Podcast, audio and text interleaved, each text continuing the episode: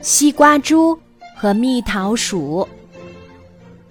西瓜猪和蜜桃鼠住在半山坡。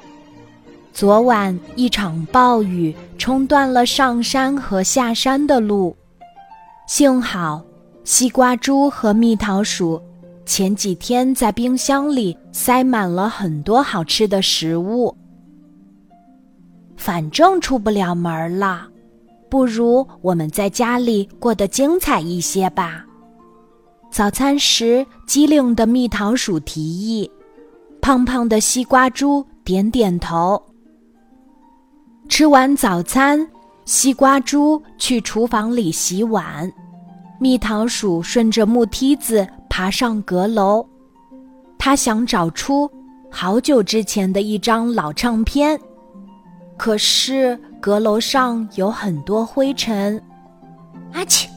站在木头梯子上的蜜桃鼠打了个大大的喷嚏，巨大的气流在阁楼里转了一圈儿，回过头把蜜桃鼠从木头梯子上吹了下去。蜜桃鼠咕噜咕噜一直滚呀滚，滚到了厨房里。不如我们先把家里打扫一下吧。突然闯进厨房的蜜桃鼠揉揉脑袋说。就这样，西瓜猪和蜜桃鼠开始打扫屋子，从阁楼打扫到地下室，又从地下室打扫回阁楼。哇哦，家里现在好干净！不如我们一边听音乐，一边休息一下吧。蜜桃鼠终于找到了那张老唱片。就这样。西瓜猪和蜜桃鼠一起安静地坐在阁楼的地板上听音乐。雨过天晴，阳光透过天窗照进阁楼里，真是一个好美的中午呀！不过我好像有点饿了，不如我们下楼准备午餐吧。蜜桃鼠听到西瓜猪的肚子在咕咕直叫。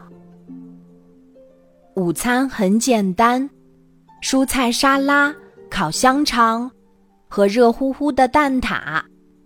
午后的工作时间，蜜桃鼠习惯给自己热一杯香浓的牛奶，给西瓜猪泡一壶暖暖的红茶。今天，他们把牛奶和红茶混在一起，煮了两杯好喝的奶茶，真好喝。蜜桃鼠说：“胖胖的西瓜猪笑了笑，也很享受的喝了一大口。墙上的挂钟轻轻滴滴答答的响着。西瓜猪写完了一集推理小说，蜜桃鼠画完了好几页漫画。他们不约而同的伸了一个大大的懒腰。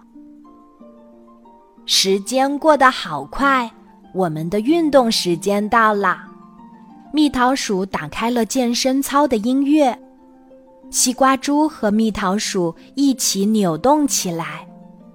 西瓜猪总是不能跟上节拍，蜜桃鼠从来不去纠正它。